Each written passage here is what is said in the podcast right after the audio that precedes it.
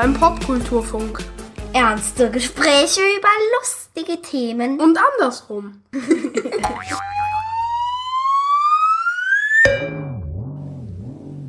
Hallo liebe Menschen und willkommen zu einer neuen Ausgabe des Popkulturfunks. Die Geschichte der Popkultur ist voller Haustiere. Lassie, Black Beauty, Kommissar Rex, Garfield, Ostwind. Tierische Helden und Begleiter tummeln sich in vielen Geschichten und in allen Medien. Und praktisch alle meine Haustiere jemals trugen Namen von in der Popkultur berühmt gewordenen Tieren.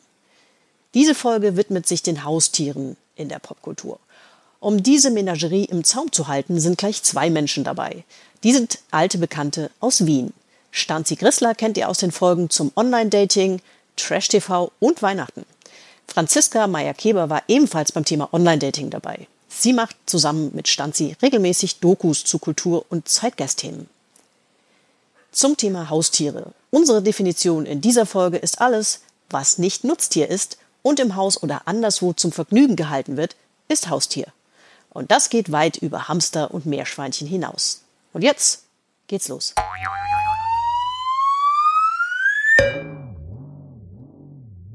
Und jetzt läuft's auch schon.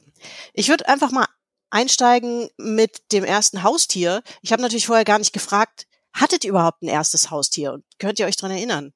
Weiß ich nicht, wer will, wer will starten? Franzi.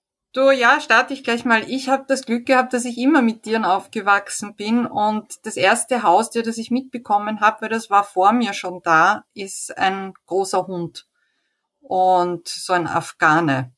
Also meine Eltern, äh, die hatten immer ganz gerne Hunde und die mussten auch unter Anführungszeichen immer was gleich schauen. Und äh, deswegen haben sie sich irgendwie so in den 70er Jahren einen Afghanen äh, aus England gecheckt. Also das sind ja diese langhaarigen Windhunde, diese blonden, und die haben halt deshalb so gut zu meinen Eltern gepasst, weil der Hund hatte so lange Ohren und lange schwarze Haare an den Ohren und mein Vater hatte halt auch so lange schwarze Haare. Also ob er sich den Hund nach seiner eigenen Optik ausgesucht hat oder umgekehrt, man weiß es nicht. Ja, auf jeden Fall war das irgendwie so Markenzeichen. Mein Vater mit den langen Haaren, der Hund mit den langen Haaren und meine Mutter auch mit blonden langen Haaren. Ja, also das hat ihnen doch durchaus recht Spaß gemacht, hier so mit diesem Hund in Erscheinung zu treten. Und ich kann mich ja, ich kann mich nicht mehr dran erinnern, aber der Hund, ich glaube, ich habe den als Kind einmal ziemlich in die Ecke und in die Enge getrieben und er hat mich dann auch gebissen in die Wange. Das hat mein Vater dem Hund nicht verziehen, aber mein Vater sagt heute noch, das tut ihm so wahnsinnig leid, dass er dann den Hund so scharf bestraft hat, äh, weil ja eigentlich ich diejenige war, die hier, also sie haben auf mich in dem Moment einfach nicht gut genug aufgepasst und ich glaube, ich bin so mit diesem Gehwagel dauernd gegen den Hund gefahren und fand das scheinbar sehr lustig als kleines Kind, ja. Ja, Hunde und Kinder ist auch nochmal ein echt eigenes Thema. Das ist äh, nicht so einfach. Aber es ist lustig, man sagt ja irgendwie immer, dass sich ähm, Hunde und ihre Menschen über die Jahre immer ähnlicher werden, aber deine Eltern haben das offenbar besprochen einfach gleich den Hund gekauft, der aussieht wie sie oder eine gewisse Ähnlichkeit hat. Ja, ja, und jetzt haben sie auch wieder so einen Zottelhund, also der ist auch wieder blond und langhaarig, aber das ist diesmal kein Windhund, sondern es ist so ein so ein Briard, der ist auch ein bisschen stärker. Meine Eltern sind mittlerweile auch ein bisschen stärker, also man kann das durchaus sagen, ja, dass sie, dass die Hunde den, den Besitzern vielleicht ähneln. Ja, lustig. Afghanen habe ich schon sehr, sehr lange nicht mehr gesehen. Eine Zeit lang waren die mal recht fancy, so diese, diese Hunde. Aber es ist tatsächlich eine Rasse, über die ich nicht viel weiß. Weißt du noch, wie er hieß, der Afghane? Ja, Shadi. Shadi. Ja, halt, das ist ein exklusiver Hund, exklusiver Name, keine Ahnung. Also ich weiß nicht, was das für ein Name ist. Ja, zu Hundenamen kann man natürlich, kommen wir, glaube ich, auch nochmal. Äh, diese Tiernamen sind ja sowieso ein Riesenthema, ähm, wie man die nennt. Aber äh, also dann gibt's ja, wenn du einen Hund vom Züchter hast, gibt's ja immer auch noch den eingetragenen Namen. Ähm, das wird wahrscheinlich auch überall gleich sein. Ich kann mich noch erinnern, unser allererster Hund, ähm, der im Übrigen nach, den, nach dem Hund von den fünf Freunden ähm, heißt, Timmy, Timmy der Hund, weil meine Mutter, die eine Zeit lang in England gelebt hat, bevor wir auf die Welt kamen, äh, hat ihnen Bleitenbücher mitgebracht und hat die uns halt vorgelesen. Und Timmy der Hund war so der erste Hund, der nicht, ah, das war klar, dass unser erster Hund dann auch so heißen musste, aber den haben wir halt ganz klassisch vom Züchter, wie man das oft so macht, so beim ersten Hund. Ähm, und der, das war ein Haarwurf Und die, das machen sich Züchter ja immer relativ einfach, dass die das einfach nach Alphabet, der nächste Wurf ist, da ist H dran und dann kriegen die alle einen H-Namen. Und der hieß, äh, hochoffiziell, das werde ich nie vergessen, obwohl ich, wo das schon so lange her ist, Hansi vom Lämmerwald. Also weil dieser Zwinger hieß, war vom Lämmerwald und dann das, oh Gott. Und Hansi war wirklich der bescheuertste Name aus dieser ganzen Haarige, die er vorgelesen hat. Aber es ging halt so schnell und ich war erst acht und ich, durf, ich durfte dann aussuchen. Dann hat er halt diese Haarnamen, diese neuen äh, Zehen runtergeleiert. Und der letzte, der hängen blieb, war Hansi. Ich so, äh, Hansi. Es war eh klar, dass der nicht so heißen würde, aber es wurde dann halt eingetragen. Völlig bekloppt. Stanzi, wie war es bei dir?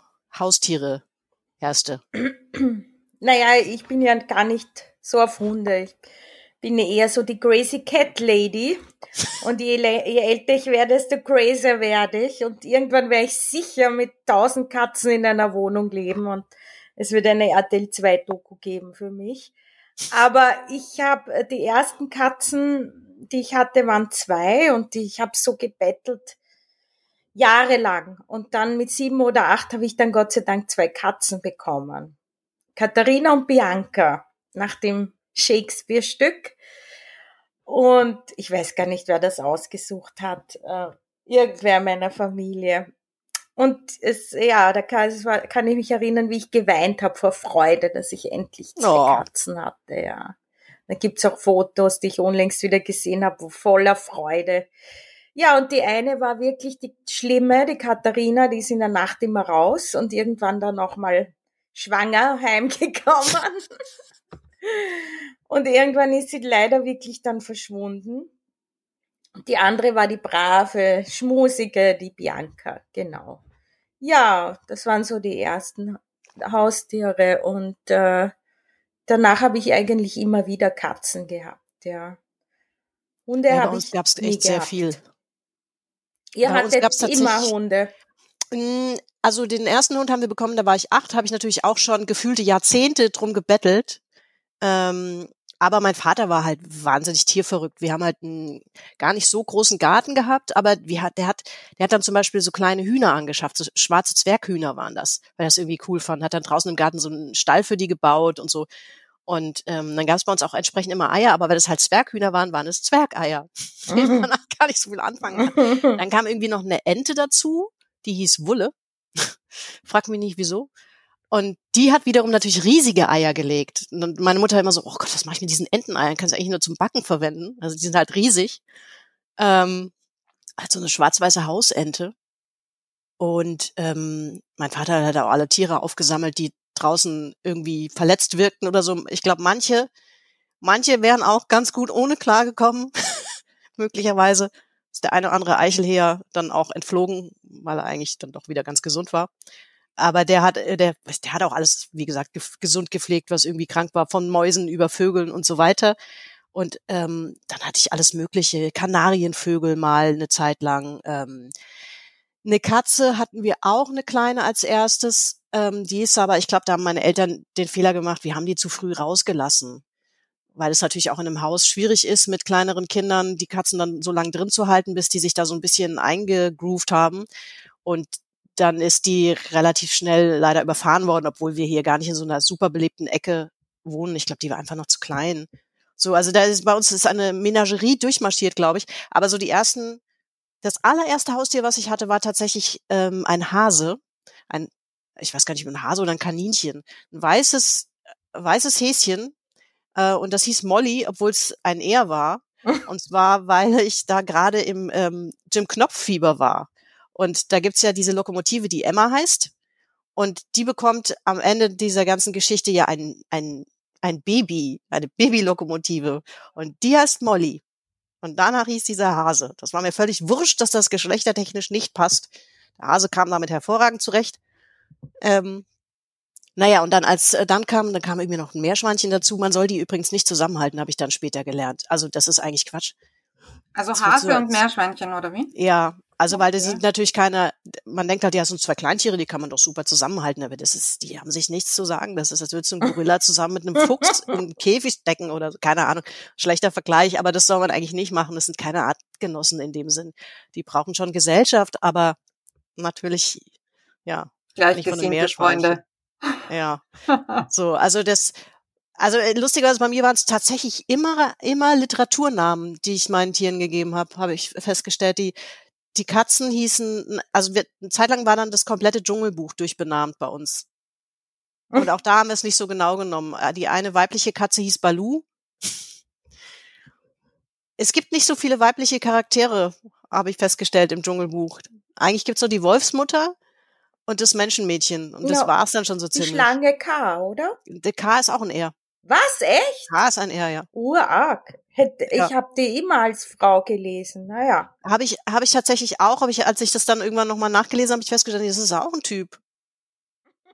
Der K. Aber meine, aber die Schlange und das, vielleicht war man. Schlange auch so fies mit Weiblichkeit manchmal ähm, assoziiert. Ja. Ja, das ist, Ja, ja. Das. Ja, sicher. Aber zum Thema Namen, also wir haben da nicht so kreative Namen gehabt. Wir hatten nämlich auch einmal Kanarienvögel, so ein Pärchen. Und ich verstehe die Namen, also das Weibchen hat tatsächlich einfach nur Weibig geheißen.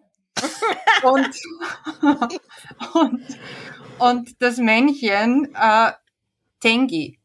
Ich habe bis heute keine Ahnung, warum Tengi und wem dieser Name eingefallen ist. Ich, ich nehme nicht an, dass das der Verkäufer schon so genannt hat. Aber ja, es ist es ist ganz eigenartig. Ich hatte mal einen Physiklehrer, der hatte, hat sich zwei Kätzchen zugelegt und die hat er Alpha und Beta genannt. Das fand ich auch ziemlich lustig. Ist, äh, zum Thema Kindheitserinnerungen. Ähm, was sind denn so Serien, mit denen ihr aufgewachsen seid oder wo ihr gesagt habt, so das waren so, weil Tierserien gibt's natürlich ohne Ende und das ist natürlich auch klassisch was, wo man als Kind mit einsteigt. Ja, Lassie natürlich. Ja. Flipper, aber das ist ja kein Haustier. Ja, wenn man Ähm. im Meer wohnt, kann man sagen, ne? Wenn man eine Meerjungfrau ist, natürlich. Aus der Perspektive ja. Ansonsten, lass mich überlegen, was hatten wir da? Ja, also Lassie, wo du das gerade sagst, ich habe das neulich nachgeguckt, weil das ist ja, wir kennen natürlich noch irgendwie die Originalserie, aber inzwischen gibt's ja tatsächlich eine Mhm. Animationsserie, ist Ja. völlig an mir vorübergegangen, wo ich mal reingeschaut habe. Ähm, Ja, für dachte, mich Gott, war- das ist, ist ja nichts übrig geblieben von der, der Lassie, die ich kannte. Ja, ich muss ganz ehrlich sagen, Lassie war für mich einerseits total prägend. Ich kann mich noch erinnern, ich weiß nicht mehr um wie viel Uhr, aber das hat's halt immer am Nachmittag gespielt und wir hatten da so einen klitzekleinen Fernseher schwarz-weiß und ich weiß noch, ich war auch noch sehr klein und ich habe aber mit Lassie die Uhr lesen gelernt, weil ich immer geschaut habe, wann das beginnt. Und ähm, lustigerweise erinnere ich mich an diese Tatsache, dass ich immer diese Uhr verfolgt habe, damit ich dann Lassie schauen kann, mehr als an den Inhalt der Serie. Ich weiß noch, dass es so ein, ein Collie war, ja, und dass die damals auch total modern waren und dass es so eine Farm war. Und aber so an die Inhalte muss ich ehrlich sagen, erinnere ich mich. Weiß ich auch nicht mehr, weiß ich aber auch zum Beispiel von Black Beauty, was ich auch toll fand, äh, weiß ich tatsächlich auch nicht mehr groß irgendwie Inhalte. Ähm, da kann ich mich tatsächlich auch nicht dran erinnern. Ja, aber es ist Wahnsinn, ne? was, was dann auch so Serien an Moden auslösen kann, was im Fall, wenn es um Tiere geht, natürlich auch nicht immer so gut ist. Aber Das finde ich interessant als Katzenlady, die ja noch nie einen Hund hatte, aber das ist für mich immer so eine Beobachtung, dass ich Jahrzehnte, ich finde, man kann Jahrzehnte so nach Hunden einteilen. Also Pudel sind für mich so 50er, 60er Jahre. Auch Dackel. ja, Golden, Golden Retriever ist für mich 2000er oder Ende 90er. Ähm, jetzt sind so diese, jetzt sieht man wieder, finde ich, äh, mehr Dackel. Da haben wieder so Hipster mehr die Dackel, finde ich. Und ähm, das finde ich total spannend eigentlich, ja, diese, Ja. diese Moden äh, an, an, an, an Hunden und ähm, was äh, ah, irgendeiner Chihuahua war auch dazwischen. Chihuahua, Paris Hilton, Ja. ja. natürlich. Ja. Ähm, und ich finde das interessant. Und dann natürlich noch, äh, was äh, man auch jetzt macht, ist, dass man halt Hunde quasi rettet. Was weiß ich, aus so Bulgarien oder so, so Straßenhunde. ja, Ähm, genau, das, das finde ich ganz spannend, ja. Also diese Hundemoden. Bei Katzen, ich weiß nicht, da gibt's halt die Hauskatze und halt die Katze vom Züchter. Aber dass man sagt, es gibt jetzt Moden, das ist in dem Sinn nicht. Nee, naja, da gibt's ja schon auf. Instagram gerade diese, wie heißen die noch gleich, weißt du, diese großen Katzen, die so Wildkatzen ähnlich Die sind. Maine Coon? Ah, die, du meinst die, ich weiß schon, die äh, Be Bengalen. Die Bengalen, also Da hast das du recht, schon noch ja. Moden, ja. Oder Das ist Mode, ja. es waren schon, also in den, also wir hatten auch damals eine orientalisch kurzer, das diese Siamkatzen, ja, die hatten wir Mhm. nicht, aber die waren auch eine Zeit lang modern, ebenso vielleicht in den 80er, 90ern, Mhm. ich kann es jetzt auch nicht so zuordnen. Dann die Angora-Katzen, ich kann da die Zeiten vielleicht nicht so zuordnen, aber ich glaube Mhm. schon, dass es da auch so Moden gibt, ja. Ich meine, Ja, vielleicht die- Hauskatze war immer präsent. Ja, Ne? man sieht's halt nicht so, ne? Weil man nicht mit der Katze rausgeht. In den seltensten Ja. Fällen und deswegen. Und dann gibt's vielleicht halt auch nicht ganz so viel äh, Varianz wie Ja, bei Hunden, bei ja. Hunderassen natürlich. Ne? Es gibt natürlich ja dann auch immer noch mal diese, ich glaube, norwegische Waldkatzen und so, die, die dann bei Menschen, die eigentlich Tierhaarallergiker sind, sehr beliebt sind, weil die ja nicht so stark dieses Allergen offenbar haben. Das scheint Mhm. auch zu funktionieren. Mhm. Äh, und das äh, gibt's ja bei Hunden auch, bei so bestimmten Rassen, dass die, dass die offenbar Ja, beim Pudel, da weniger ne? Probleme machen. Ja, alle, also komischerweise, ich habe Angeblich. auch erst gelernt, ähm, noch gar nicht so lange her, dass es einen Unterschied zwischen Fell und Haaren gibt, ähm, weil Hunde mit Fell machen einen Fellwechsel durch und welche mit Haaren nicht. Also das ist einfach ein Unterschied. Und ähm, da das Allergen ja im Speichel sitzt äh, und das dann, deswegen ist ja auch bei Katzen gravierender das Problem, weil die sich ja putzen und dann Mhm. natürlich der Speichel am Haar hängt und es ist bei Hunden nicht ganz so massiv. Ähm, aber ja, ich, ich, da kenne ich mich nicht ganz so gut aus, aber ich habe mal gelesen, dass es auch ein bisschen umstritten ist, ob es wirklich so, so sogenannte hypoallergene Hunderassen gibt, weil das offenbar natürlich nach Individuum auch nochmal unterschiedlich ist. Ähm, also es kann sein, dass du mit einem Hund keine Probleme hast als Allergiker oder Allergikerin und mit dem anderen aber massive. Das ist äh, wohl auch sehr unterschiedlich. Aber ja, bei den, bei den Rassen, äh, für die 90er kann man wahrscheinlich auch noch, gibt's auch noch unselige Geschichten, da war das zumindest hier ganz massiv, ähm, dass sich die Leute halt ganz viele Pitbulls und American Staffordshire ja. Terrier zugelegt haben und so, weil das natürlich einfach, es waren einfach Hunde für Leute, die wollten, dass man die Straßenseite wechselt, wenn sie ankommen. Ja, ja. Es war schon relativ eindeutig, was für Leute sich so Hunde zugelegt haben. Ähm, gibt übrigens auch ein sehr gutes Buch, leider nicht auf Deutsch erschienen, weil es dafür wahrscheinlich hier überhaupt keinen Markt gibt.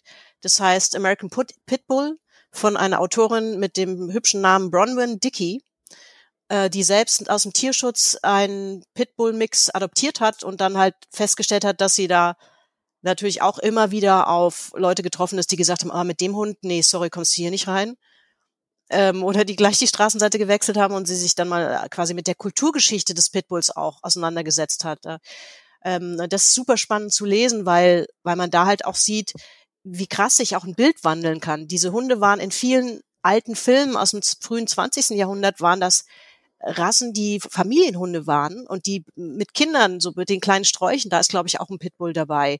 Ähm, sie hat ganz viel so kulturgeschichtliche Sachen ausgegraben. Und dann hat sich das Bild so ein bisschen gewandelt. Und damit hat sich dann tatsächlich aber auch so eine Wissenschaftsgeschichte gewandelt, weil natürlich, dann gab es ganz viele Studien, die angeblich belegt haben, dass diese Hunde ähm, also aggressiver sind. Mittlerweile gibt es modernere Forschung, die sagt, man, es gibt kein Gen, auf das man Aggressivität überhaupt zurückführen kann. Ähm, diese Studien waren dann teilweise natürlich auch gefärbt von von einem gewissen Bias. Das bleibt nicht aus und so. Das ist super spannend zu lesen. Also wer sich dafür interessiert, verlinke ich auf jeden Fall mal in den Show Notes. Gibt's wie gesagt leider nur in Englisch, ähm, aber das war natürlich hier auch eine, gerade in Deutschland auch eine ganz, ganz unselige Geschichte, weil es ein paar wirklich gravierende Beißunfälle gegeben hat. Ähm, und diese Hunde sind ähm, in, in Hessen, wo ich lebe, auch tatsächlich bis heute gibt es eine Liste von Hunderassen, die man nur unter strengsten Auflagen halten darf. Was natürlich auch nichts besser gemacht hat, weil diese Hunde im Tierheim sitzen und immer noch Leute, die nicht mal einen Hamster halten sollten, äh, mit solchen Hunden halt unterwegs sind. Das ist eigentlich ganz fürchterlich. Ja, aber das ist ja generell, ne? Also immer diese Frage, welcher Hund passt zu mir, die steht ja meistens nicht vor der Anschaffung. Das ist ja das Lustige, Und, genau. Das hat mir ähm, auch mal jemand gesagt. Die erste falsche Entscheidung sei gar nicht mal, sich einen Hund anzuschaffen, sondern Ja. im Zweifel die Entscheidung für eine bestimmte Rasse. Ne? Ja, und da finde ich ja auch total interessant und möchte das kurz aufgreifen, äh, was die Konstanze angesprochen hat, eben dieser Tre- Trend oder halt gerade dieses, ähm, Thema Hunde retten, ja, also es wird in manchen Kreisen einfach schon gar nicht mehr gern gesehen, dass du einen Rassehund dir nimmst. Wie kannst du nur? Es gibt so viele arme Hunde auf dieser Welt und es wird halt zunehmend, kommt mir vor, zu so einem Statussymbol, eben einen Hund gerettet zu haben. Da werden Importaktionen gestartet oder manche Leute fahren überhaupt gleich direkt nach Süditalien, retten dort einen besonders schwierigen Hund, ja. Gut, jetzt gibt's halt da die einen Leute, wo ich sage, die sind totale Hundekenner und, und mit Hunden aufgewachsen, wie auch immer. Die nehmen sich so einen schwierigen Hund und haben dann tatsächlich wirklich eine Freude und auch ein Erfolgserlebnis, diesen Hund sozusagen so zu, zu sozialisieren, mit ihm zu leben und ihm auch ein Leben zu ermöglichen. Aber es gibt ganz viele Leute, und da zähle ich mich auch, ich würde mir das selber nie zutrauen, ja. Ich kenne Hunde viel zu wenig. Ähm, die sich einfach mit einem, äh, ich sage es jetzt einfach, Streunerhund, ja, der keine Sozialisierung in einer Familie oder in einer Stadt äh, erlebt hat, mit dem dann sozusagen hier anzukommen und umzugehen. Und dann ist der Hund überfordert oder unterfordert, die Besitzer überfordert und das ist eigentlich für alle Beteiligten mühsam und nicht nur mühsam, sondern auch gefähr durchaus gefährlich, ja. Weil ich meine, Hundebesitzer sind ja die Menschen, die auf die Straße gehen mit ihren Tieren. Und ähm, in Wien hat es, glaube ich, 25 Prozent mehr Anmeldungen. Also das ist momentan wirklich so ein Boom. Immer mehr Leute wollen auch Hunde haben. Und es kommt auch zunehmend zu Konflikten, sei es in Hundezonen auf der Straße, wie auch immer, ja, weil es weil die Leute einfach überfordert sind, ja. Was ich aber total verstehe. Ich will niemanden verurteilen, ja. Aber das kann genauso mit dem Rassehund auch passieren, ja. Du nimmst dir halt den Fashion Jagdhund und hast keine Ahnung, was für ein Jagdhund für Bedürfnisse hat und wunderst dich dann, dass der halt, hm, ja, nicht einfach nur bequem die ganze Zeit neben dir liegt, sondern sich im Wald durchaus mal selbstständig macht oder vielleicht in Interaktion mit anderen Hunden geht in einer Form, wie man sich das nicht so vorstellt, ja. Und ja, also diese Entwicklung finde ich total spannend und auch so diese Gräben oder diese Selbsterstellung, die, also das ist ja auch immer eine Form der Selbsterstellung, welchen Hund nehme ich mir und was kommt da alles mit? Und eben dieses, dieses Hunderetten finde ich ein sehr, sehr spannendes Thema, ja. Weil wer sagt ja, denn auch, dass jeder Straßenhund einfach total happy ist, jetzt endlich in einer Stadt leben zu dürfen, ja? Ja, ist, also ich bin tatsächlich mit, ich habe die ersten zwei Hunde, die wir hatten, kamen klassisch eben auch vom Züchter und ist auch da die falsche Entscheidung für die falsche Rasse gewesen. Das kann ich definitiv sagen. Die Fehler haben wir schon auch gemacht. Jetzt ähm, der Hund, den ich habe, äh, Negra ist eine Mischlingshündin, ursprünglich aus Costa Rica. Ähm, aber tatsächlich ist, also die kommt im Prinzip aus dem Tierschutz, aber die ist privat vermittelt worden. Also in, also eigentlich klinge ich jetzt wie genau das Beispiel, was du beschrieben hast. Aber tatsächlich war es so, dass ähm, dieser Hund jemand gehört hat, die hat auf Costa Rica gelebt, hat den Hund da als Straßenhund aufgesammelt. Die ist aber ähm, als Schauspielerin wahnsinnig viel unterwegs gewesen, hat den Hund halt dann immer überall verschiedentlich abgestellt. Und irgendwann ist sie dann in die USA gegangen und da hat sie den Hund bei ihrer Cousine gelassen, die wiederum Deutsch-Amerikanerin ist und eine, eine Freundin von mir. Und die sagte dann, du, ich habe hier diesen Hund von meiner Cousine aufgenommen, aber ich kann die eigentlich, New York City ist auch eine katastrophale Stadt für Hunde.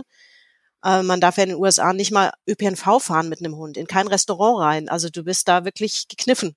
So, und die sagte so, hier, ihr wohnt doch da so ländlich. Also wenn man in New York City wohnt, dann ist in Frankfurt irgendwie offenbar auch ländlich. Also, ähm, aber ich wohne jetzt natürlich nicht in der Innenstadt, ich wohne schon ein bisschen weiter draußen. Und sagst, ich komme jetzt im Herbst nach Deutschland, ähm, willst du die nicht nehmen? Verbunden mit einem Hundefoto mit großen, traurigen Hundeaugen. Oh. Gut, was hätte ich tun sollen? Ich hatte natürlich keine Wahl. Und aber also Negra war halt ein Glücksfall. Ja, das, die war vier, ähm, die war auch gut erzogen. Die ursprüngliche Besitzerin war mit ihr in der Hundeschule und so. Und dieser Hund, also die in der Mail stand drin, die bellt nicht, die heult nicht, die bleibt alleine. Ähm, die kann gut mit Kindern, hat mit keinem anderen Hund ein Problem, die ist super. Und die, das war exakt so. Also es ist wirklich der unkomplizierteste, entspannteste Hund, den ich in meinem ganzen Leben je gehabt habe. Und wir haben vorher Mittelschnauzer gehabt. Ähm, das sind Haus- und Hofhunde. Meiner Mutter hatte damals irgendjemand erzählt, die seien so kinderlieb. Kinderlieb ist die schlechteste Vokabel, um einen Hund zu beschreiben, die es überhaupt gibt. Es gibt es nicht. Ja, Hunde und Kinder ist immer nicht einfach. Das kann man als, muss man immer irgendwie monitoren. Ähm, naja, und das, ähm, der, der das sind halt Wachhunde. Ne? Und dann darfst du dich nicht wundern, wenn der bei jedem Pups angeschlagen hat. Ich weiß nicht, wie viele Leute, wie viele andere Menschen und andere Hunde der gebissen hat. Wir haben echt unangenehme Erlebnisse gehabt und das war halt zu, zu Zeiten, wo das noch nicht so äh, ganz so krass war. Also heute, glaube ich, hätten wir diesen Hund gar nicht mehr. Der hätte uns längst das Ordnungsamt im Nacken gesessen. Und auch dieser Hund war gut erzogen. Mein Vater ist mit dem in der Hundeschule gegangen. Der hat uns beigebracht, wie wir mit dem Hund umgehen müssen, wie wir ihn an der Leine führen müssen. Aber ein Hund, der halt, halt wirklich aggressiver, wachsamer Rüde. Der gehört nicht ähm, in, in Ort zu einer Familie eigentlich. Sind, dafür sind die Hunde auch nicht gezüchtet. Das waren immer Hunde, ähm, das ist ein spezieller Schlag von, von Schnauzern, die hier in Hessen gezüchtet worden sind, zu Zeiten, als es hier noch sehr viel Wald gab und Kutschtransporte, die gerne überfallen wurden. Und dafür hat man diese Hunde gezüchtet, die die Transporte bewacht haben und die Pferde. Die gelten auch als sehr unabhängig. Die sind nicht so sehr so Kuschelhunde, sondern die sind wirklich, die wollen auch einen Job haben. Ja, und das ist wirklich die dümmste Idee des Jahrhunderts. Und die haben wir noch gleich noch ein zweites Mal wiederholt, weil das ist ja auch so typisch, wenn, wenn du so einen Hund hast, die meisten Menschen, die einen Rassehund haben, sich vom Züchter oder Züchterin einen Hund geholt haben, wenn der stirbt, das ist ja eh immer schlimm, wenn ein Tier stirbt. Das ist, als verlierst du ein Familienmitglied. Das kann man niemand erklären, der keine Tiere hat. Das ist einfach so. Und dann neigt man dazu, die gleiche Rasse nochmal zu nehmen, weil man das Gefühl hat, dass man ein Stück von dem, von dem verstorbenen Tier halt zurückbekommt. Was Quatsch ist. Ne? Und ähm, naja, das, das hat so die, die, das Rassethema ist, glaube ich, ganz, ganz groß. Ansonsten, ja klar, die Tierheime sind voller Hunde. Es wäre schon schön, wenn man sich da zumindest mal orientiert.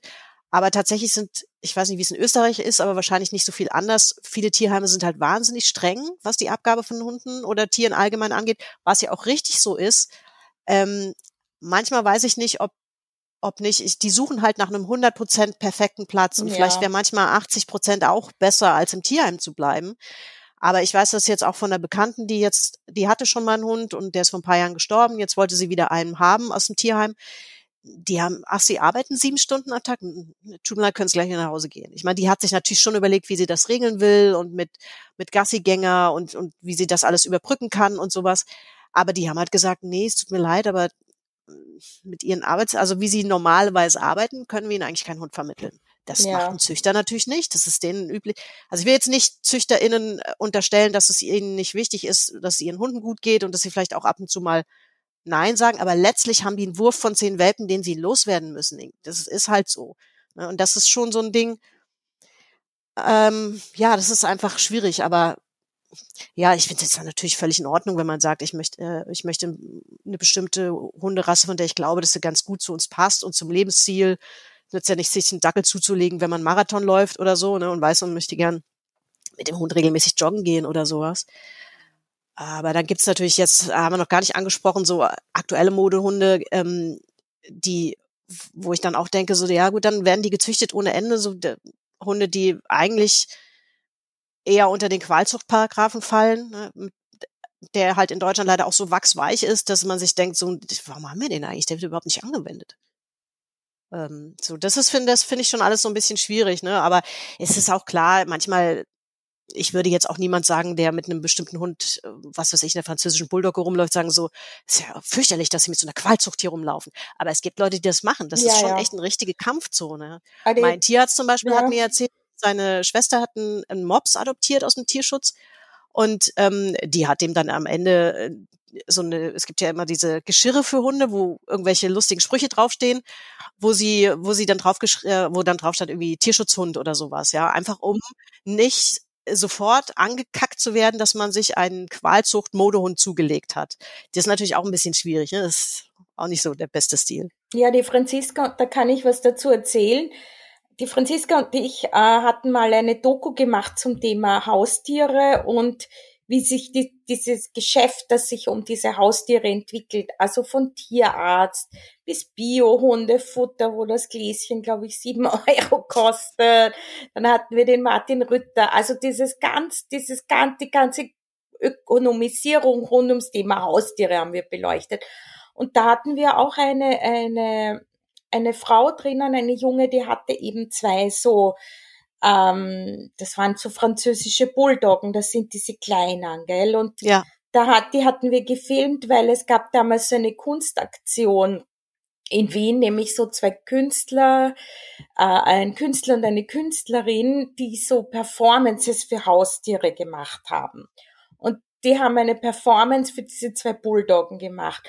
Und dann so zwischen den Drehs hat mir die Frau erzählt, dass sie wirklich immer auf der Straße total angepisst wird, dass sie so zwei äh, dass sie diese kleinen Bulldoggen hat. Ja, wie kann sie nur Qualzucht und so. Und ich fand das total interessant. Das habe ich mir gemerkt, weil ich das halt so, ich kenne mich mit Hunden nicht so aus und ich kannte das nicht. Aber schon irre, oder? Wenn man sich dauernd so rechtfertigen muss, warum man diese Tiere hat. Also ich habe zum Beispiel auch ein, eine Rasse, eine britisch Kurzhaarkatze, ja.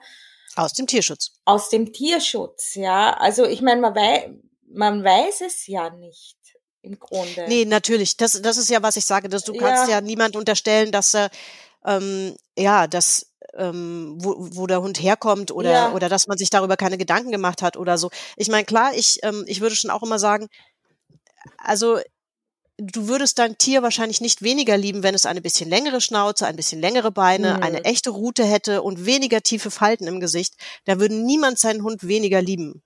Und wenn, das, das finde ich aber, das muss dann irgendwie auch ein, äh, müssen die Gesetzgebenden regeln. Das muss, das muss ein anständiges Tierschutzgesetz regeln, dass man Hunde, und so steht es halt im deutschen Tierschutzgesetz eigentlich auch drin, du darfst keine Tiere züchten mit Merkmalen, die ihre Gesundheit beeinträchtigen. Eigentlich würde man sagen so, ja bingo, dann züchtet keine Hunde, deren Atemorgane zu Eben, lang sind ja. für die kleinen Köpfe. Ja, ja. Das, das, das ja, in Holland hat man das ja gemacht, da hat man halt das genauer definiert und gesagt, okay, der, die Schnauze muss im Verhältnis zum Körper ein gewisses äh, Verhältnis halt haben, ne? Das so, um das sicherzustellen. Daraufhin hat sich, glaube ich, der, es ging viel durch die Presse, der, der Mobszuchtverband einfach aufgelöst, ja? weil die das natürlich erstmal auch nicht erfüllen können. Man muss ja dann auch rückzüchten. Das dauert zwar jetzt auch nicht Jahrzehnte, das ist ja in ein paar Generationen eigentlich schon zu machen bei Hunden, aber ich meine, das wäre eigentlich der richtige Weg, weil, ja, mein Gott, dann züchtet, ist doch vollkommen in Ordnung, ähm, bestimmte Rassen zu züchten. Das kann, kann ja beides nebeneinander existieren.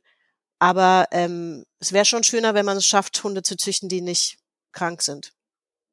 Ja. Also, aber die Debatte willst du nicht, natürlich fühlen sich Menschen angegriffen, wenn man ihnen sagt, hier, dein Hund ist nicht gesund. Ja, ja doch, der, der ist gesund, die, ja. siehst doch, die läuft hier rum, der ja, springt und der macht eine Ja, klar, also für seine Verhältnisse ist der, krank bedeutet auch nicht, dass der Tierarzt in dem Fall viel machen kann. Es ist einfach eine Einschränkung, mhm. die diese Hunde leben müssen. Und es wäre schon schön, wenn man das einfach vermeidet. Ja, das könnte man ja auch einfach so sagen. Ne? Aber wir haben damals schon auch mit Tierärzten so gesprochen und die sagen das schon, dass das eigentlich ein Wahnsinn ist, wenn wenn ja. da dauernd die Mopse, Möpse kommen und äh, sich schwer tun zu atmen und so, ja. Ähm, es gibt eine gute Reportage, die kann ich auch mal verlinken von Steuerung F, so ein Funk-Reportageformat, die zu dem Thema was gemacht haben und die sind dann halt auch auf Hundeschauen gegangen und die haben versucht mal die damalige, also da war es noch die, ähm, die Vorgängerin von der jetzigen, äh, vorge vorige Bundesregierung, versucht mit der zuständigen Ministerin zu sprechen, weil ähm, die, die hatte dann den Ansatz zum Beispiel, dass sie sagt, sie will nicht, sie will das nicht so genau definieren, wie Holland das gemacht hat, sondern sie wollen aber äh, Hundezuchtschauen verbieten, um den Anreiz zur Zucht für diese Hunde wegzunehmen. Was ich ein bisschen merkwürdig finde, weil, also, gut, kann man machen, das ist sicherlich auch nicht verkehrt, aber warum, warum kann man nicht ganz simpel das so machen, wie Holland das geregelt hat? Das hm, da, und diese Tierschützer kommen da auch vor, die haben, die haben sehr erfolgreich dann halt jahrelang darauf hingearbeitet, das einfach zu konkretisieren.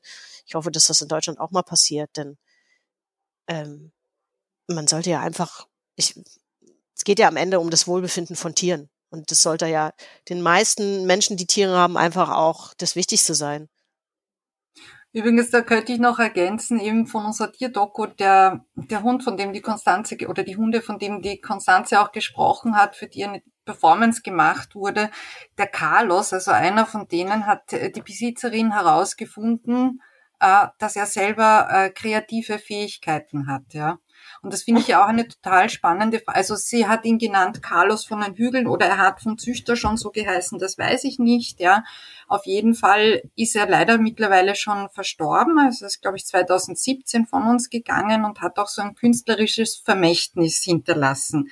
Also sie hat halt festgestellt, dass es ihm wahnsinnig viel Spaß macht, zum Beispiel Kartons oder Schachteln zu bearbeiten und dass er dann immer auch so rumgegangen ist und so geschaut hat, äh, quasi und dann so lange weitergemacht hat, bis es ihm gefallen hat. Ja, also ich finde es eigentlich total spannend, ähm, sich die Frage zu stellen: Ist eben Kreativität auch etwas, was Tiere leben können? Ja, also ob es dann so ist oder nicht, das ist das können wir vielleicht gar nicht beantworten. Auf jeden Fall hat sie sein digitales Vermächtnis auch äh, hinterlassen und das kann man sich, glaube ich, in Wien noch anschauen. Da müsste ich nochmal nachrecherchieren, aber da kann ich dir gerne den Link von Carlos von den Hügeln schicken. Ja. Mhm. Ja, da sind wir auch relativ schnell eigentlich schon fast bei dem Thema ähm, Petfluencer, was ich irgendwie auch auf dem Zettel habe, weil es ist ja, ist ja eine unfassbare Menge an aberwitzigen Menagerien auf Instagram, von Kreativen, weil du auch Kreativität angesprochen hast. Also das wird natürlich auch gerne gezeigt. Und mein Liebling ist, ähm, da, auch davon hatten wir es gerade, ist ein Mops namens Noodles. Der, auch der kommt aus dem Tierschutz, das hat sein Herrchen wohl mit, mit sieben adoptiert, der ist jetzt 13. Und der ist halt, der liegt halt morgens erstmal schnarchend in seinem Körbchen und es ist ja eh, eh klar, wenn du so einen Hundesenior hast, musst du auch mal ein bisschen gucken, die haben mal einen guten, mal einen schlechten Tag und so. Das ist ja bei meinem Hund, die ist ja 15 inzwischen, auch so. Es gibt einfach Tage, da ist die sehr langsam unterwegs. Es gibt Tage, da denkt man, was ist denn jetzt passiert? Die hüpft hier durch die Gegend oder so. Und der stellt seinen Hund morgens im Körbchen auf und wenn der dann wie so ein fluffiges kleines Handtuch wieder in sich zusammen sinkt, was so unfassbar lustig aussieht. Also, okay, es ist offenbar ein No-Bones Day. Der Hund hatte gar keine Knochen, der kann nicht stehen. Dann machen wir heute mal langsam. Und das ist wie so eine Art Tagesvorhersage wie heute ist ein No-Bones-Tag, lasst es langsam angehen, nehmt euch nicht zu so viel vor. Eilt mit Weile. So. Das finde ich wahnsinnig lustig irgendwie. No-Bones Noodles. Den, den muss verlinke ich mir anschauen. Ich kannte den ehrlicherweise ja. noch nicht. Obwohl ja, das ist ja, das ist ein TikTok. Entschuldigung, habe ich. Der ist auch auf Instagram. Der ähm, Jonathan heißt der, glaube ich, der Besitzer. Ähm, aber das ist ur ursprünglich ähm, ist er, glaube ich, auf TikTok groß geworden. Das ist natürlich jetzt auch so eine Plattform viel Späß in der Art macht. Ich meine, ich gebe offen zu, ich verbringe sehr viel Zeit mit Hunde- und Katzenvideos auf Instagram. Ja. Aber ich habe halt, äh, ich habe eigentlich gar nicht einen, dem ich jetzt konkret folge, ja. Also ich kann mich zwar schon noch an die Grump Cat erinnern oder zum Beispiel an diesen Franzosen, der glaube ich mit einem Huhn äh, die Welt bereist, ne, auf einem Segelboot. Aber da müsste ich jetzt auch nochmal nachrecherchieren, wie er heißt und wie es dem Huhn heute so geht. Das ist nämlich auch schon ein paar Jahre her. Ja, aber also, Hühner werden, glaube ich, auch relativ alt. Das also Huhn? wenn sie nicht gerade, ja. Ja, wahrscheinlich. Da ja, war schon auf der Mayflower. hm, naja, ich weiß nicht. Das wäre eher vielleicht eine Galapagos-Schildkröte oder so. Es gibt doch eine Katze, die segelt. Franziska, kennst du die? Um, nein. Ja, ja. Katze am Segelboot, immer brav dabei. Wusstet ihr, dass ähm, Katzen mit sechs Zehen unter Seeleuten als Glücksbringer gelten? Nein. Das habe ich gelernt, als ich äh, in Florida war, ähm, auf Key West in dem Haus von Hemingway, weil der hat nämlich mal eine Katze geschenkt bekommen von einem Seefahrer, glaube ich, mit sechs Zehen. Das ist so eine Anomalie, die ab und zu vorkommt. Und ähm, die Nachfahren dieser ersten Katze leben auch immer noch in dem Haus. Die dürfen da alles. Ja, die Nutzer dürfen natürlich keinen Stuhl anfassen, aber die Katzen liegen überall rum. ähm, die lassen die sich auch vermehren aus Gründen des, keine Ahnung. Auf jeden Fall das, ist das ganze Haus voller sechstägiger Katzen. Aber haben die alle sechs Zehen, die Nachkommen auch? Nee, nicht alle. Also das wird natürlich auch mal übersprungen, aber ja. die gucken dann, dass sie immer so ein bisschen natürlich die verpaaren, idealerweise ja, die sechs Zähne. Sieht wirklich sehr lustig aus. Sie sind halt sehr recht groß, die Tatzen, ne? Da ja. Zähne mehr untergebracht werden. Habe ich noch nie gehört, aber finde ich spannend. Ja, deshalb weiß ich, wie gesagt, auch nur dadurch. Ich war auch sehr fasziniert davon.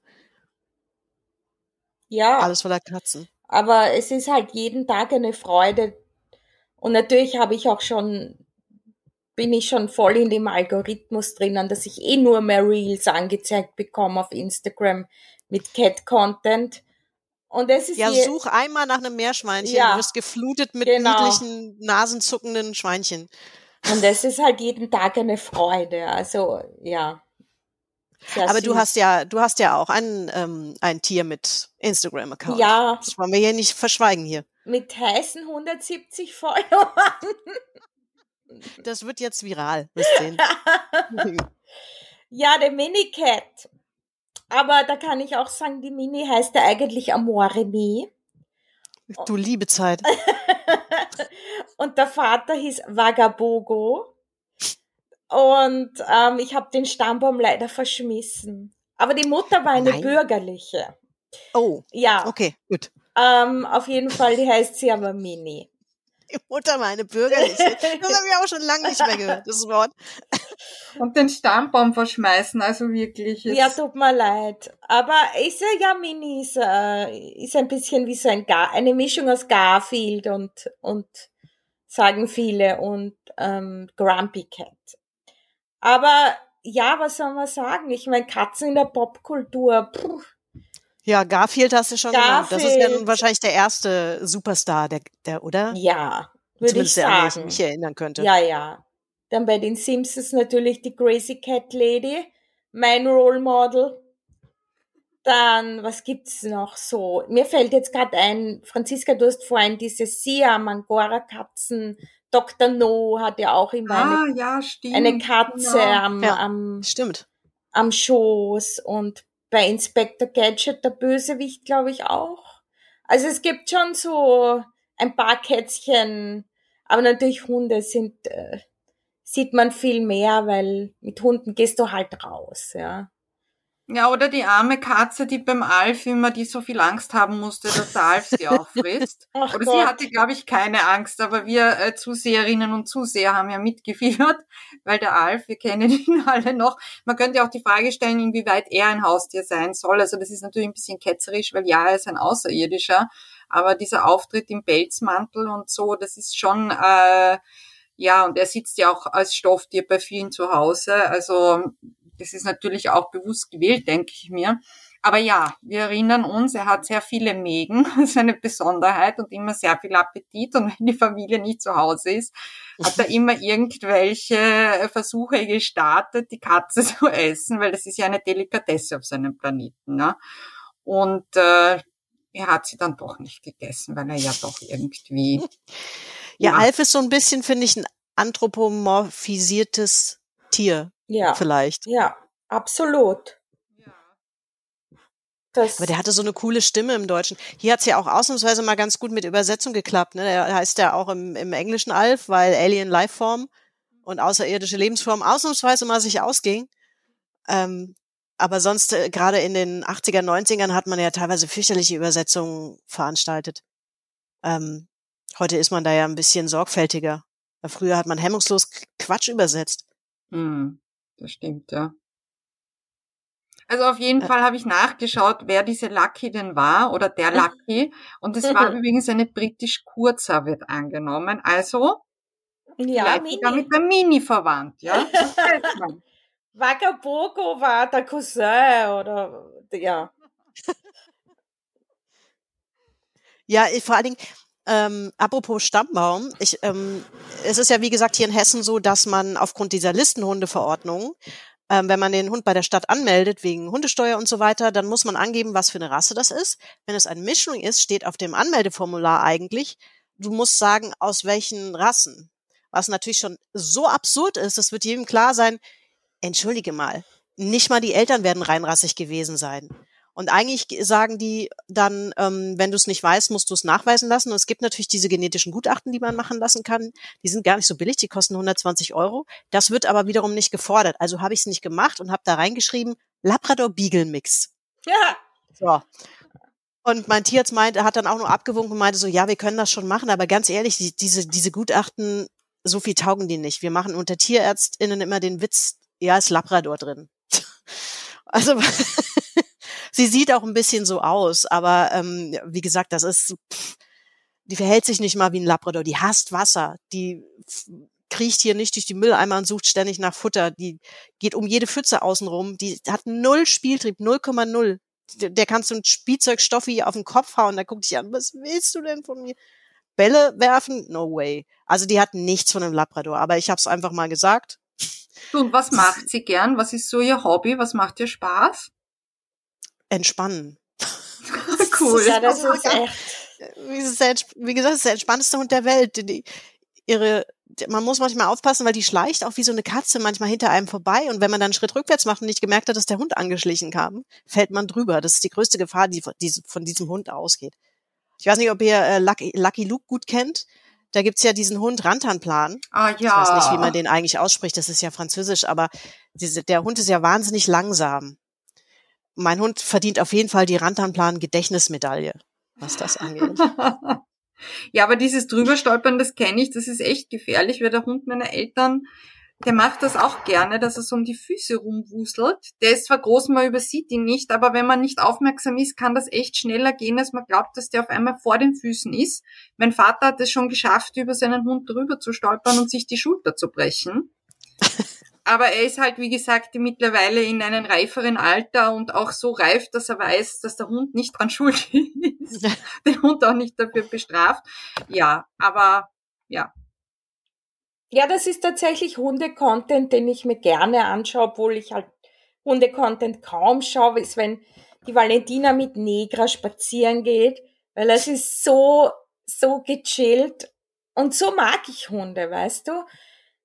Was ich an Hunden nicht ausstehen kann, ist, wenn sie so hysterisch und hektisch sind. Und Negra ist einfach so, mm, pff, scheiß drauf. ich gehe ins Gassi und äh, ich schaue irgend es ist echt cool. Ich mag das sehr gern. Und am liebsten, wenn sie ihr Regenmäntelchen anhat. Ja, die hat so ein gelben, wie so ein Friesen, so ein Friesennerz. Und also, als sie jünger war, hat sie das nicht gestört. Aber mittlerweile, wie gesagt, ähm, mit ihren gebrechlichen 15 Jahren, die geht nicht mehr so gerne raus, wenn es draußen so regnerisch und windig ist oder so. Aber natürlich, ich kann sie hier nicht aufs Katzenklo setzen. Also muss sie ab und zu raus. Und dann gibt's halt irgendwie hier Regenmäntelchen und so. Aber der Gesichtsausdruck von diesem Hund ist halt wirklich so, die bleibt dann auch einfach stehen und guckt dann so, bitte, Wirklich jetzt. Ich muss nicht. Ganz ehrlich, ich halt noch mal. Jetzt wiegt noch zusammen.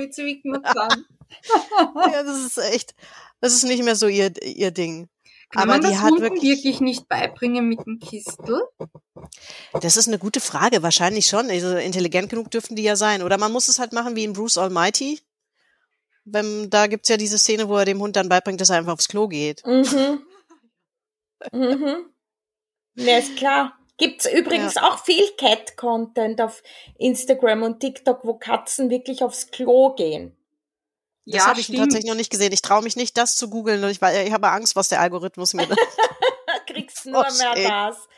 Pinkelnde ins in, ja, menschenlos ja. pinkelnde Katzen. Das ist ja auch bei Meet the Fockers, dass äh, Robert De Niro hat ja so eine Katze, auf die ist er total stolz, weil er weil er sie so gut erzogen hat und so sie so toll ist und er ist auch eine männliche Crazy Cat Lady. Und Mr. Jinx geht immer aufs Klo. Ganz brav geht Mr. Jinxie aufs Klo, ja. Und dann dieser Mr. Jinxie verschwindet dann und der Ben Stiller holt eine aus dem Tierheim und malt ihr dann, sprayt ihr den Schwanz an. Aber Robert De Niro kommt natürlich sofort dahinter.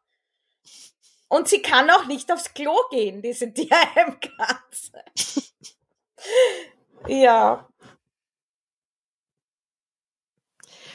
Ähm, ich überlege gerade, ähm, wie wir weitermachen, weil ähm, ich, ähm, wir kann natürlich quer durch, also Hunde und Katzen, das ist so, glaube ich, das Offensichtlichste. Wir können natürlich nicht alle Tiere durchgehen, aber ich finde, man muss, über Pferde muss man auf jeden Fall kurz sprechen äh, weil also weil das so, das fällt natürlich aus dem Rahmen, wenn man so an Haustier denkt, denkt man vielleicht nicht automatisch an Mist, Pferde, aber zumindest bei uns sind Pferde halt, wenn sie jetzt nicht vielleicht gerade auch irgendwie Sportpartner sind oder so, sind sie natürlich streng genommen auch Haustiere, ähm, weil weil wir sie so behandeln. Ne? Das sind so, und es gibt halt auch wahnsinnig viele Pferdefilme und Serien und Bücher oder so. Die Black Beauty haben wir ja schon erwähnt. Ähm, ich habe als Kind dann irgendwie. Blitz so der schwarze Hengst. Ja, also das ja, kann genau. ich mich nur erinnern, das war sicherlich, ich gebe es zu, ja, also eins der ersten Bücher, das ich so auf einen Satz ausgelesen habe, weil ich so spannend fand, ja. Ist das nicht auch äh, ein, ist dann nicht ein Junge die Hauptfigur? Auch? Ja, ich glaube, da ist ein Junge die Hauptfigur. Ich muss auch sagen und zugeben, ich habe es ganz kurz nochmal nachgelesen gelesen, weil ich mich auch nicht mehr so genau erinnern konnte. Ähm, ja, es ist ein Junge, die Hauptfigur, ja. Ja, so wie bei Black Beauty ja auch. Und das finde ich eigentlich irgendwie ganz witzig, weil man, ähm, man assoziiert ja das Thema Pferde immer mit Mädchen und Frauen. Immer. Also ich ähm, gefühlt so. Und aber tatsächlich, wenn man so auf die, also ähm, das sind ja teilweise Jugendbuchverfilmungen oder Jugendbuchadaptionen auch gewesen, das sind am Anfang schon sehr oft eigentlich Jungs, weil man vielleicht auch, naja, ich meine, Reiten ist und mit Pferden umgehen ist nicht ganz ungefährlich. Das ist schon auch ein bisschen komplizierter. Vielleicht hat man das damals eher Jungs zugestanden und aber heute ist es komischerweise so ein Mädchen-Pferde-Ding geworden. Das hat, scheint sich irgendwann mal gewandelt zu haben. Ist zumindest so mein Eindruck. Ja, es gibt in jeder Schulklasse immer das eine Pferdemädchen, finde ich. Ich glaube, es gibt mehrere Pferdemädchen in Echt? jeder Ich, hab, ich Schulklasse. hatte, ich hatte immer nur eines. Aber Also nur eines. Ja, ich Ja, kann ja. es nicht beurteilen, aber ich meine, ich glaube, ich war auch ein Pferdemädchen damals. Und äh, die Töchter von meinen Lebensgefährten, ja gut, da stimmt, da ist auch nur eine so wirklich, ein, die es ernst meint. Ne? Also die da auch wirklich über Jahre schon dran ist und jetzt ihr eigenes Mitreitpferd hat und so und da ganz, ähm, ganz dahinter ist. Und für die ist das jetzt auch mehr als jetzt einfach nur Sport, ja. Also das ist schon Beziehung. Ja, ich meine, bei mir kommt es aber tatsächlich ähm, von meinem Vater. Mein Vater ist immer geritten. Der hat als Erwachsener erst angefangen, ähm, aber der war, halt- der hatte auch immer, wir hatten nie ein eigenes Pferd, der hatte auch ähm, eine Reitbeteiligung halt. Und da habe ich ganz früh schon angefangen und mein Bruder hat sich dafür nicht interessiert. Aber ich glaube, am Ende des Tages ist es sowieso auch immer eher ein Angebot, was man ähm, manchen Kindern macht oder nicht macht generell, also weil ich weiß, dass ja zum Fußball ist ja auch so ein Beispiel. Ich, ähm, ich war immer sehr sportlich, eine gute Leichtathletin gewesen. Ich hätte tatsächlich ganz gerne Fußball gespielt, aber ich kam gar nicht auf die Idee, das einzufordern. Man hat es mir auch nie angeboten. Mm, Und das ist, glaube ich, gar nicht böser Wille gewesen, sondern das ist, ergibt sich halt so. Das ist einfach so eine, ja, man guckt, äh, Eltern gucken ja natürlich dann auch einfach, was so im Freundeskreis los ist. Ähm, daran orientiert man sich ja auch ein bisschen unbewusst. Ich glaube, so ist das bei, bei Mädchen und Reiten und Pferde irgendwie auch. Also ich habe wahnsinnig viele äh, Menschen im Bekanntenkreis mit Töchtern und Söhnen und im Prinzip interessieren sich immer nur die Mädchen dann fürs Reiten und für Pferde. Und aber das ist ja nicht, das ist ja nicht genetisch angelegt. Also Nein, und ich habe auch witzigerweise, das habe ich auch erst sehr spät herausgefunden, einen Freund in meinem Bekanntenkreis, ja. Also das ist ein sehr, sehr sportlicher Typ und so. Und irgendwie sind wir mal nur zufällig aufs Thema Reiten gekommen. Ich wäre ja niemals auf die Idee gekommen, ihn überhaupt dazu an, also darauf anzusprechen. Und dann erzählt er mir, dass irgendwie seine Tante einen Reitstall hat oder was weiß ich. Er hat da irgendwelche Connections zu einem Reitstall, wo sie immer so Rennen auch machen und dass er ein total guter Reiter ist und das einfach liebt, so richtig so auf Action hinausgehen mit den Pferden raus übers Gelände, durchgaloppieren, also eher so schon eher auf sportlich. Also er, glaube ich, ist nicht der Mensch, der dann äh, ein Pferd als Haustier haben möchte, sondern für ihn ist das eher schon so eine sportliche Challenge. Aber Fakt ist, er ist ein guter Reiter und er hat das extrem viel gemacht als Jugendlicher. Ja, und ich bin da gesessen und habe mir gedacht, "Wuh, das hat mich total erstaunt, weil es auch in meinem Kopf schon so weiblich konnotiert ist, dass ich mir immer nur denke, ja, nur die Frauen interessiert das, ja. Ja, ich habe tatsächlich auch einen Ex-Freund, der auch reitet. Der hat mittlerweile auch ein eigenes Pferd sich geleistet, aber als der ähm, als wir zusammenkamen, ähm, ist er eigentlich nur, war das so ein Urlaubsreiter. Der ist dann ganz gerne im Urlaub mal, wo man, wo das natürlich irgendwie auch ganz nett ist, ähm, am Strand, in den Bergen und so weiter geritten, hat das aber nie richtig gelernt. Und ähm, und da ich halt reite, seit ich, also ich habe Unterricht gehabt, seit ich acht war. Ich bin wirklich, ähm, ich bin auch Turnier geritten lange und so. Und das hat ihn dann schon so ein bisschen auch herausgefordert. Er hat dann auch angefangen, Unterricht zu nehmen. Und das wollte er aber, weiß ich, habe ich irgendwann mal mitbekommen, das hat er Freunden und Kollegen nicht erzählt, dass er Reitunterricht nimmt. Das war ihm irgendwie ein bisschen peinlich. Was ich, was ich jetzt echt gar nicht verstanden habe, ich so, das ist doch voll cool, wenn man irgendwie noch mal was anfängt spät und dann sagt so, okay, jetzt will ich das aber noch mal richtig lernen. So, der ist auch, der ist auch talentiert, der ist auch richtig gut. Ähm, aber das fand ich auch so ein bisschen irritierend. So, warum ist das peinlich, dass man jetzt anfängt zu reiten? Ich kann auch jetzt anfangen, Golf zu spielen, wenn ich, wenn ich möchte. Ähm, gut, es gibt Dinge, die man als Erwachsener nicht mehr so leicht anfangen, aber Reiten ist halt tatsächlich ein Sport, ein Breitensport, den man gut als Erwachsener noch machen kann und ähm, wo man sagen kann, da kannst du da, auch ältere Menschen können das halt ganz, ganz gut noch machen. Mein Vater hat auf dem Pferd gesessen, bis er, bis er 70 war oder so. Das hat er natürlich dann nur noch entspannte Ausritte gemacht und nicht mehr, ist nicht mehr irgendwelche Jagdausritte mitgegangen. Mhm. Aber ähm, das fand ich auch interessant, wie, wie, wie stark das auch heute noch ist, so diese, ah, ich möchte das nicht sagen, ich kriege nur dumme Sprüche von Freunden gedrückt oder so. Das ist mhm. merkwürdig. Also in Wien finde ich ja zum Beispiel ganz interessant, wenn man so durch die Orte rund um Wien äh, fährt, ja, dass da fast in jedem Ort halt so ein, eine Art, also es ist kein Reitstall, aber es ist so ein Einstall äh, oder halt einfach Stallungen für die ganzen Leute, die in Wien leben und Pferde haben, ja. Ja. Und das hat enorm zugenommen. Also mir kommt jetzt, das ist jetzt total subjektiv, ich habe da keine Erhebung gemacht, aber mir fällt es halt in manchen Orten wirklich auf, einer nach den anderen. Also wirklich viele. Und ich kenne auch einfach Leute, die da die Pferde haben und besitzen und die sind alle natürlich im Wiener Umland. Es gibt zwar in Wien auch, also diesen, den Prater, das ist ein, ein recht großes Grünareal in Wien. Dort gibt es auch die Möglichkeit, äh, Pferde zu halten und auch äh, sozusagen ein bisschen einen, einen größeren Auslauf zu haben oder ausreiten zu können. Aber sehr viele haben das in Wien Umgebung. Ja, und das sieht man auch so. Das finde ich auch total spannend, ja. Und ich kriege dann manchmal so mit, wenn Leute halt Plätze suchen, dass es gar nicht so leicht ist, einen Platz zu finden. Und ja, auch was es da für so. unterschiedliche Welten gibt. Ja, da gibt es den vollautomatisierten Stall mit allen, der alle Stückeln spielt, wo du, weiß ich nicht, fast so viel Miete zahlst wie für eine Wohnung oder mehr sogar. Und dann gibt's halt auch wieder so das ganze, ähm, soll ich sagen, so einfach ausgestattet, na, eher gemütlich. Also da gibt's, das ist auch eine ganz, äh, ja, da gibt's die gesamte äh, Palette an, an Angeboten. Ne? Ja, das hat sich schon sehr ähm, ausdifferenziert irgendwie. Früher gab's halt dann hier so, ich meine, das, das Reiten kommt ja, das Dressurreiten, das Englische, was wir hier kennen, das kommt ja aus dem Militär. Und teilweise hatten die Stelle dann auch so ein bisschen, ähm, also mein Vater zum Beispiel hat das noch von Offizieren gelernt. Das waren alles ähm, im Prinzip soldatisch ausgebildete Reiter, auch primär Männer dann halt.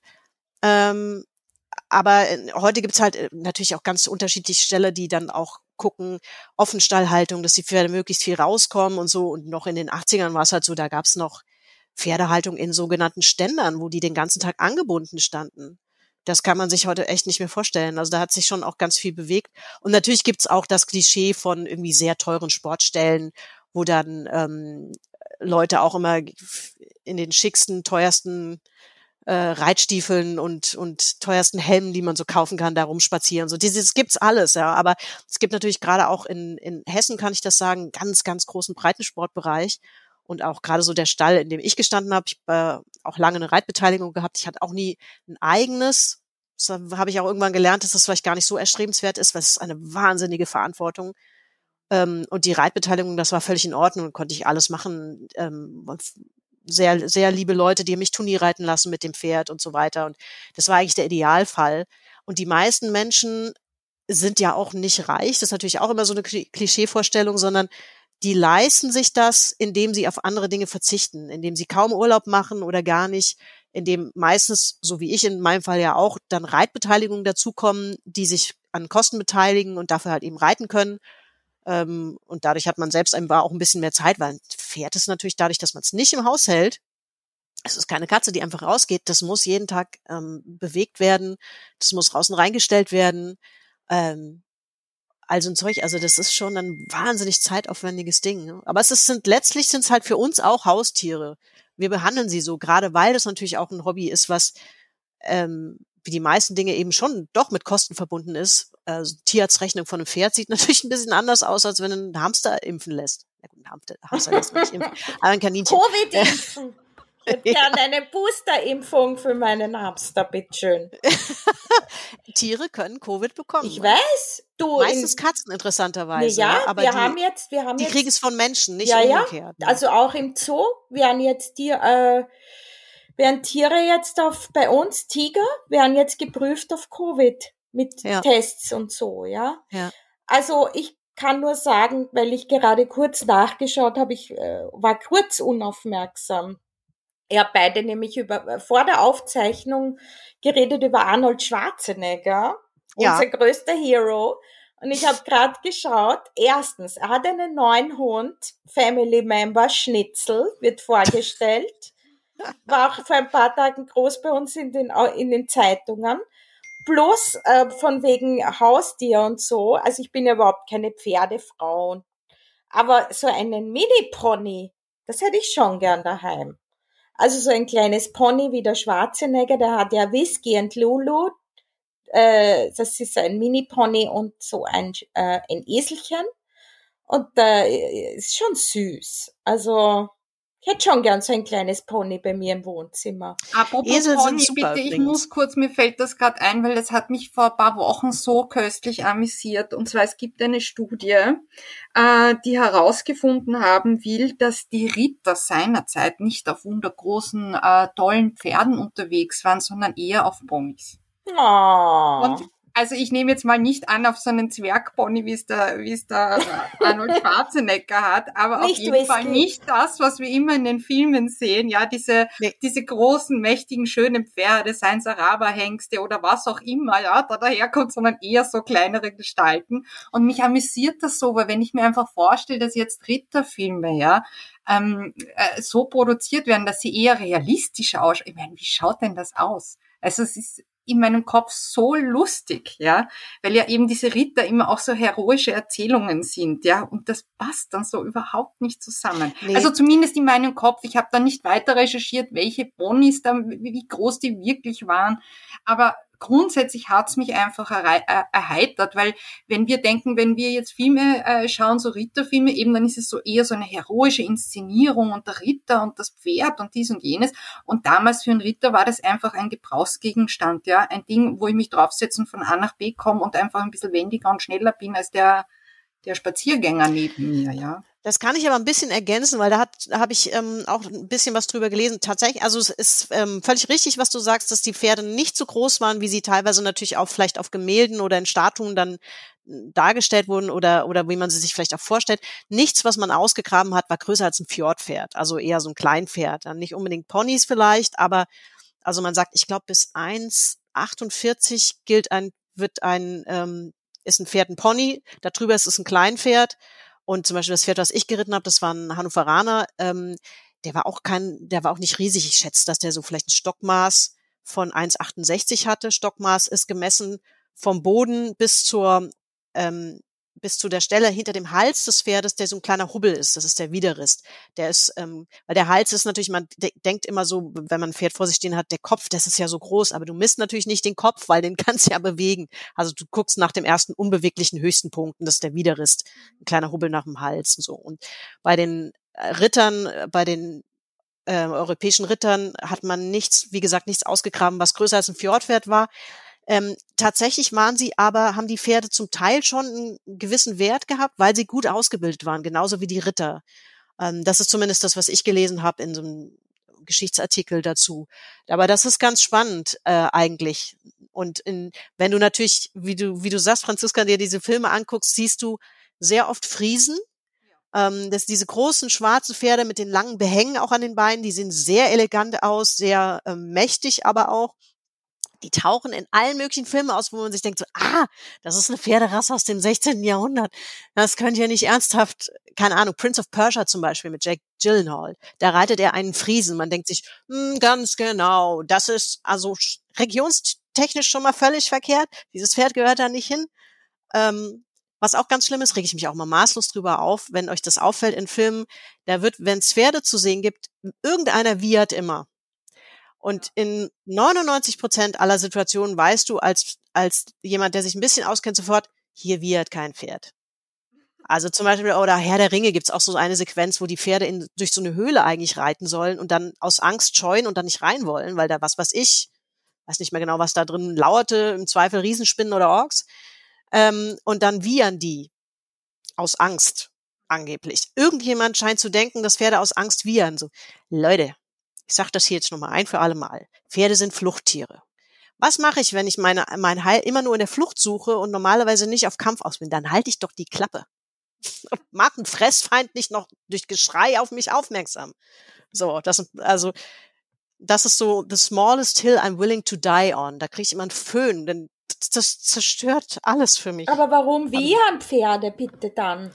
Es gibt tatsächlich also das ist wahrscheinlich in Wahrheit noch ein bisschen komplizierter, als ich das jetzt erkläre. Ich breche das jetzt äh, sehr runter. Aber es gibt im Grunde genommen so zwei wichtige Lautäußerungen bei Pferden, wo sie oder Situationen, wo sie wiehern. Das eine ist so ein so ein tiefes brummelndes Wiehern. Das bedeutet, ähm, oh schön dich zu sehen und jetzt her mit dem Futtereimer. Mhm. Und dann gibt es so ein hohes, eher schrilles Wiehern. Das ist ein Rufen. Dann dann rufen sie tatsächlich nach Artgenossen.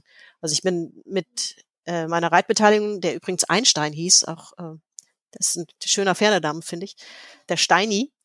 Äh, und wir sind, als der 16 war oder so, aus dem Stall weggegangen, in dem wir waren, weil das, ähm, weil wir dann einen gefunden haben mit ein bisschen besseren Bedingungen, wo die Pferde mehr raus konnten und so, wo es auch ein bisschen günstiger war, weil das nicht so ein Sportstall war, sondern der war so ein bisschen entspannter. Ähm, so, und da sind wir gewechselt und das ist für Pferde, man sagt, macht ja immer den Witz, äh, von den Gewohnheitstieren und das trifft auf Pferde halt ganz massiv zu. Also die haben schon eine gewisse das sind halt Herdentiere, die haben auch, die orientieren sich an ihrer Umgebung und dieser Standortwechsel ohne, ohne halt die Pferde, die er kannte, das war echt ähm, die ersten Wochen und Monate super anstrengend. Wenn, wann immer ich mit dem dann vom Hof geritten bin, da, das war ein ganz tolles Gelände, da konnte man direkt vom Hof in so Streuobstwiesen reiten und so. Und der hat immer gerufen und geschrien. Also du konntest kaum reiten, weil das ganze Pferd unter dir gebebt hat, weil er immer gerufen hat nach seinen Artgenossen. Das hat mir so leid getan. Mhm. Ich dachte, was haben wir, was haben wir getan? Aber es war halt natürlich dann auch eine Geldfrage. Ähm, und das ist, das sind so die zwei Situationen und Arten, wie Pferde sich, wie Pferde kommunizieren. Aber sie haben zum Beispiel auch keine, keine Lautäußerung für Schmerz. Und wenn ein Pferd Schmerzen, Schmerzen hat, das siehst du natürlich als jemand, der sich auskennt. Aber die, die, anders als, als Hunde oder, oder vielleicht auch Katzen, äußert sich das einfach nicht in Lauten, weil klar, das ist ein Fluchttier, wenn es, wenn es verletzt oder krank ist, dann hofft es zumindest, dass sie nicht noch einen Fressfeind findet.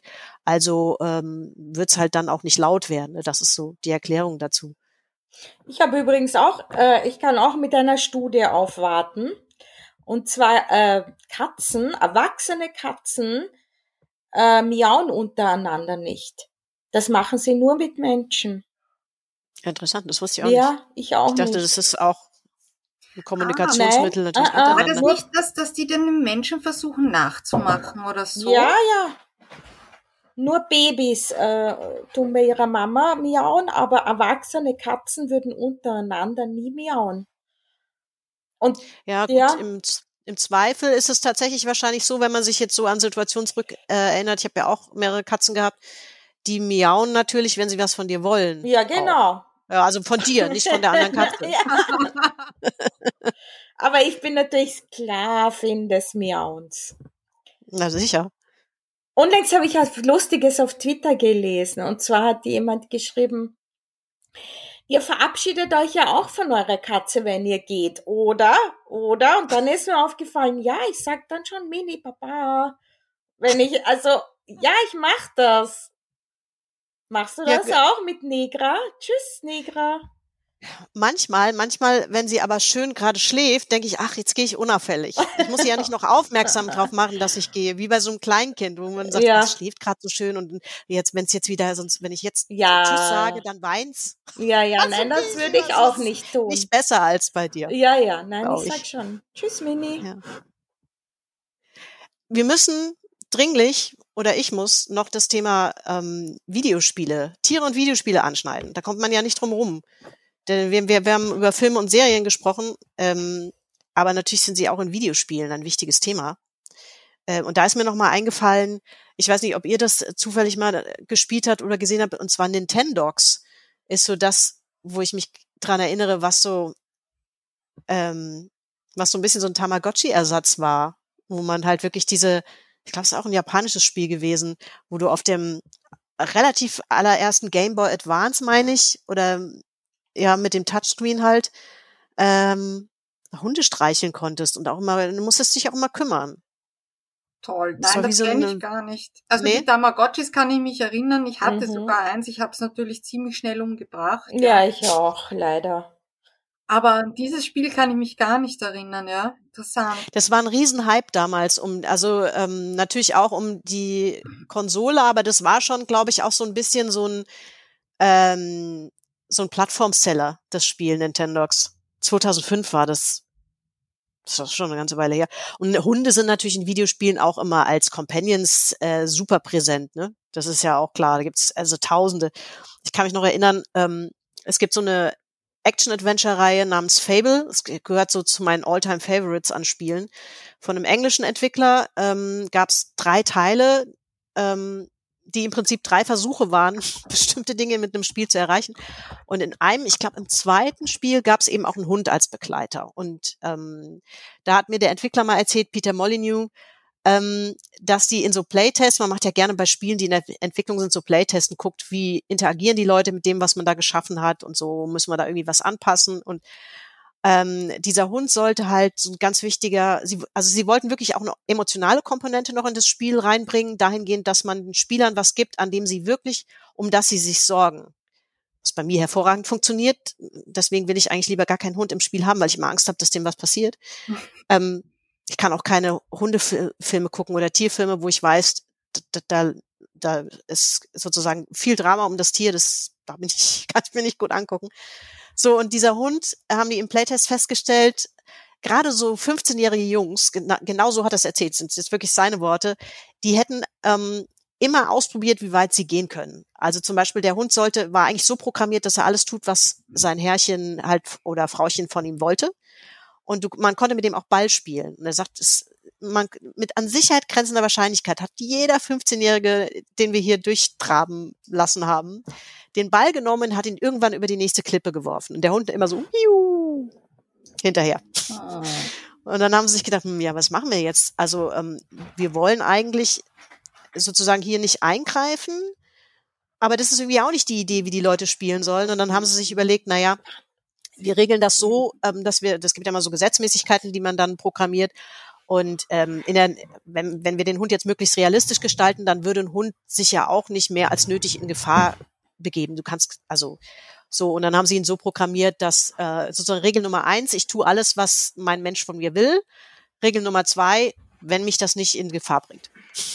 Interessant. So und dann mhm. haben sie das dann quasi so geregelt. So. Aber das ähm, fand ich interessant.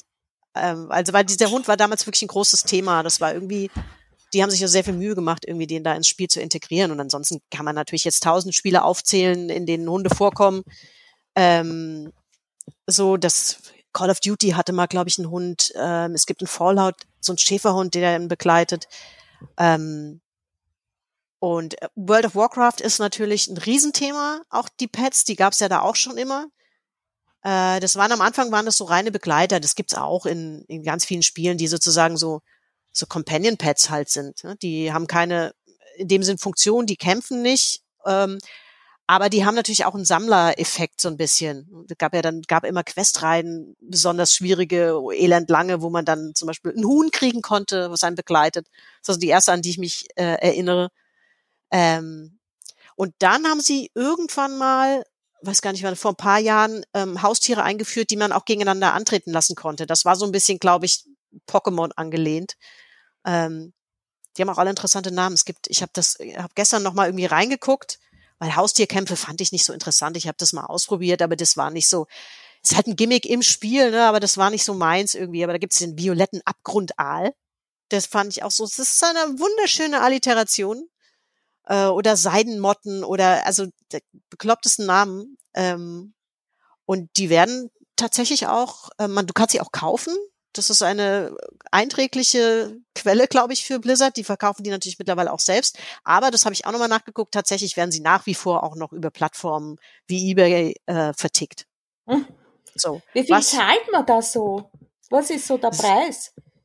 Also die, als ich jetzt so kurz geguckt habe, waren es alles Tiere, die lagen so unter 10 Euro. Die waren so zwischen mhm. 5 und 10 Euro. Das waren keine irren Preise jetzt oder so, aber wahrscheinlich ist nach oben wenig Limit, wenn es so ganz seltene, es gibt immer so ganz seltene oder auch, ähm, also du kannst auch nicht alle teilen im Spiel, das geht auch nicht. Und es ist, ich mir, ich habe es jetzt nicht nochmal nachgeguckt, aber das ähm, verstößt mit an Sicherheit grenzender Wahrscheinlichkeit gegen die AGBs von Blizzard, das überhaupt zu verkaufen. Aber das ist natürlich immer, immer schon so gewesen, dass digitale Gegenstände ähm, einen gewissen Wert besitzen. Sonst würden wir jetzt auch gerade nicht über NFTs reden. Ne? Ja. Äh, aber da, da wurde ja auch eine Katze verkauft letztes Jahr um ziemlich viel Geld. Und zwar dieses Gift, die Neon Cat. Falls ihr euch da erinnert. Das ist diese, diese ziemlich verpixelte Katze, die da Ja. durchs All, durchs. Pixelall fliegt mit einem Regenbogen hinter Mit sich. geiler Musik übrigens. Ja, obwohl ich das immer so, ich, ehrlicherweise finde ich das komisch, weil GIFs, ich weiß, auf YouTube findet man es immer Ja, mit ja. diesem Ja, nervigen Musik und eigentlich sind GIFs ja ohne Ton. Also verkauft wurde das GIF um, weiß nicht, 300.000 Ether und das sind umgerechnet äh, 600.000 Dollar und fast eine halbe Million Euro damals. Wahnsinn. Also das war vor einem Jahr und ähm, ja, das ist total spannend, ja. Und da rausgekommen ist aber dieses GIF schon, weiß ich nicht, 2011. Habe ich extra nochmal nachgeschaut. Ja, ist auch schon ganz schön lange her, ja. Ich, ich habe neulich irgendwas gehört, ob GIFs, das ähm, hat, hat man sich in einem Podcast mit der Frage beschäftigt, ob Gi- GIFs aus, aussterben. Ähm, Antwort ja wahrscheinlich. Ich finde es aber irgendwie schade. Ich mag Hm. GIFs. Ich weiß nicht, aber hat man die nicht schon einmal, die sind ja, ich habe dann nochmal nachgeschaut, das ist ja eigentlich schon total alt, diese GIFs. Das kommt ja schon Ja, aus ja. den 80er Jahren. Ja. hat man dann auch für tot geglaubt und dann kamen sie in den 10er Jahren wieder. Irgendwie momentan habe ich eher das Gefühl, dass sie nicht aussterben, aber ja, ähm, weil sie auch in Form von Stickers jetzt viel leichter, also nicht Stickers, aber die GIFs kannst du jetzt einfach auf diversen Plattformen total easy verbreiten und implementieren und sie sind halt einfach lustig. Ich habe jetzt sogar nachgeschaut, eben so Hund, also einer meiner GIFs, die ich schon sehr lange da habe, ist dieser Superman Dog auf dem Laufband. Ich weiß nicht, ob ihr den kennt. Dieser kleine, dieser kleine Hund mit dem Superman-Kostüm, der immer so läuft, ja. Ich wollte dann noch herausfinden, seit wann es den gibt oder wer den gemacht hat und bin in der Schnellrecherche, muss ich ehrlich sagen, gescheitert. Gefunden habe ich ihn zwar sofort, aber die Hintergründe Ja. konnte ich nicht. Ja, das ist sowieso so die berühmtesten GIFs. Weiß natürlich keiner, wer die jemals äh, erstellt hat. Ne? Aber Tiergifs sind natürlich auch, also ich weiß nicht, wie viele, wie viele GIFs gibt, es gibt mit Tieren, die irgendwelche lustigen Sachen machen. Ja, ich glaube, es geht in dem Artikel vielleicht, ohne ihn gelesen zu haben, darum auch, dass natürlich, ich sage jetzt mal ganz böse, nur Boomer sich noch GIFs schicken, ja. Also mein Sohn ist 16, die schicken sich keine GIFs. Das, Nee. da, ja. Weißt du, das, äh, das könnte, Ja, ja, das war tatsächlich auch ein bisschen das Thema. das könnte ähm, dahinter ja. stecken. Und ich bin natürlich extremer GIF-Fan. Gibt's was Besseres als GIFs? Ich will endlich eine Ausstellung kuratieren dazu. Das, also, also, es ist für mich eine Kunstform, ja. Ja, ich weiß nicht, ob das, also früher, als ich noch, ähm, ich war ja mal Redakteurin bei einem Technikmagazin, wo man dann, wo ich auch mal den Vorteil hatte, dass ich da natürlich, wir hatten immer ein paar Sendeplätze, ähm, die wir mit so Spezials oder Dokus dann gefüllt haben mit monothematischen, es war eigentlich eine Magazinsendung. Das wäre eigentlich ein super schönes, nerdiges äh, äh, Doku-Thema mal. So. Das ist wahrscheinlich auch schon tausendmal da gewesen, aber Ja. halt einfach nochmal. Also ich glaube, viele wissen tatsächlich nicht, dass GIFs schon so eine alte Kunstform sind. Nein, also ich höre das jetzt zum ersten Mal als absolute GIF-Liebhaberin, dass es schon so lange nämlich gibt. Ja. ja? Finde ich spannend. Man muss, man sollte sich auf die Suche nach dem allerersten GIF äh, begeben. Das, Ja, wahrscheinlich gibt äh, gibt's das auch. Da müsste ich aber, das müsste ich jetzt auch erstmal wikipedisieren. Okay, bitte, bitte wikipedisieren. Aber hört mal, wir müssen mal, ähm, wir müssen mal noch zum zum Ende unserer fl flauschigen äh, Tierplauderei mal Flausch, fragen. Flausch-Content. ja, flauschig werden oder vielleicht ja auch nicht so flauschig. Und zwar, ähm, wenn wenn wir jetzt mal alle Gesetze außer Acht lassen und natürlich, dass man Wildtiere nicht zu Hause äh, halten darf und dass man bestimmte Tiere gar nicht halten kann, weil sie nicht existieren oder so, was hättet ihr gerne so als Haustier mal? Wo ihr sagt so, ach, das hätte ich, das fände ich so super, wenn ich das als Haustier hätte. Mini-Pony, Mini-Pony. Das ist ja zumindest realistisch, aber zum, vielleicht nicht als In Haustier, einer aber Wohnung, ohne Balkon. ja, das ist nicht realistisch. aber denkbar wäre es, in anderen Wohnsituationen einen Mini-Pony zu haben. Also du meinst total Fantasy-mäßig. Ja, kann ja sein, dass du sagst, ich hätte gerne mal so einen kleinen Drachen. Ja, ich also weiß nicht hätte- genau, was ja, die, wie man die füttert. Dann weiß ich. Ihr könnt euch sicher an Jurassic Park erinnern. Ja. Äh, dieser böse Typ, der erst lacht er über diesen Dinosaurier. Ha, der Kleine, der will mich da. Und der stellt der- sich dann so auf. Der Nerd. ja, der- und bekommt so Flügel und dann kommt so Ja. ein Gift. Den hätte Ja. ich gern. Aber er soll immer lieb sein, ja. Aber der ist so cool, weil man unterschätzt ihn, er lacht ihn aus, ja. Du, das ist ja der Böse, ja, der das, äh, Ja. der das überhaupt Ja, ja, der das äh, Computersystem dann Genau. lahmlegt und dann abhaut mit ähm, Dino-Embryonen. Ja, genau. Er er ist, er ist der Arsch, der das alles überhaupt zum Zusammenbruch bringt. Und er unterschätzt total diesen kleinen Dinosaurier, ja. Der bringt ihn dann aber um mit seinem Gift. Weil er groß wird mit seinen lila Flügelchen. Ja, ich erinnere, der spuckt ihn dann mit so einer blauen Genau. Flüssigkeit an. Und, Und- dann, Ja, das wäre so mein Haustier. Man müsste ihn dann Ah, ja. aufs Kistel natürlich trainieren. Aber ich glaube, wer kann's. Franziska, Ja, so ein kleiner Drache wäre schon auch nett, aber ich habe, ich, ich überlege die ganze Zeit, wie diese Tiere heißen. Mir fällt gerade nicht ein. Aber ich habe mal eine Zeit gehabt, da habe ich zwei Tiere, so äh, Fotos von zwei Tieren in meiner Brieftasche gehabt. Und das eine war so ein kleines Chamäleon, das sich so ein Baby-Chamäleon, das so klein ist, dass es sich auf einer 1-Euro-Münze festhalten konnte. Und das fand ich so unglaublich süß, dieses Bild, dass ich mir echt am liebsten ein Chamäleon geholt hätte. Würde ich nicht machen, was soll ich damit tun? Aber der Anblick hat mich so erheitert und dass ich das so mit den Augen so überall hinschauen kann und die Farbe wechseln, na, unglaublich. Also das begeistert das mich. sind schon coole Tiere, ja. Aber so Terrarientiere zu halten, ist auch echt kompliziert. Das, ich habe mir das mal angeguckt, weil ich das auch völlig fasziniert fand, habe dann davon der Idee wieder Abstand genommen. Ja, nein, Aber- also das, also wie gesagt, also das war nie ein realer Gedanke, aber ja, wenn man da so fantasieren, so ein kleines Baby-Chamäleon und es soll auch bitte immer ein Baby-Chamäleon bleiben, ja, damit ich es immer lieb finden kann. Aber da gibt's noch ein anderes Tier und da weiß ich jetzt echt nicht, wie das heißt. Es ist keine Fledermaus, es sind diese, die haben so riesen Glubschaugen und sitzen auf den Bäumen und Ein Maki. ja, ich glaube, Koboldmaki. Ja. Koboldmaki. Ich meine, ich weiß nicht, also wenn die kuschelfähig wären, das, also, äh, die, die erheitern mich einfach so. Also, dies, also wenn ich mir vorstelle, dass in meiner Wohnung so ein kleiner Koboldmaki haust, ja, das, da muss ich jetzt schon lachen, ja. Herrlich. Da, ich meine, ich hätte so ein Maki auch irgendwo gesehen ähm, von einem asiatischen TikTok-Account oder so. Das, ähm, die werden, glaube ich, da schon durchaus auch als Haustiere gehalten. Ob man das tun sollte, weiß ich nicht. Wahrscheinlich auch nicht optimal. Ja, ich meine, wie gesagt, für die Fantasie. Es ist, es ist nur Ja. für die Fantasie, weil der sollte Wir haben ja auch dann gesagt, schmusefähig sein, äh, wenn ich, wenn ich Bock drauf habe, ja, bitte pflegeleicht auch, ja, am besten Selbstversorger. Aber nein, also jetzt einfach nur so die Ästhetik und der Anblick erheitert mich sehr. Ja, nee, wir haben ja auch gesagt, wir lassen jetzt mal ähm, Tierschutz und, und Realität und, und so weiter komplett außer Acht. Ach so, hätte ich- warum? Ich, habe das jetzt schon ernst gemeint mit dem Dino. Äh, okay. Ah ja. Mhm. Ich bin schon auf, auf, auf eBay unterwegs und im Dark Web. Konstanze, wir erklären dir das gleich nochmal, aber vielleicht. Ich schaue schon nach großen Katzenkistchen. Und nach Halsbändern, Geschirre für Raptoren. Das war ja kein Raptor. Ich weiß auch nicht mehr, was das für eine Sorte war. Ja, ich werde das aber recherchieren, weil ich war unlängst in einer Diskussion über den beteiligt mit so Dino-Fans. Ähm, ja, Ich hätte gerne, also ich hätte, ich hätte eine Latte von Tieren gerne, aber ich, ähm, ich hätte, glaube ich, gern ein Quokka.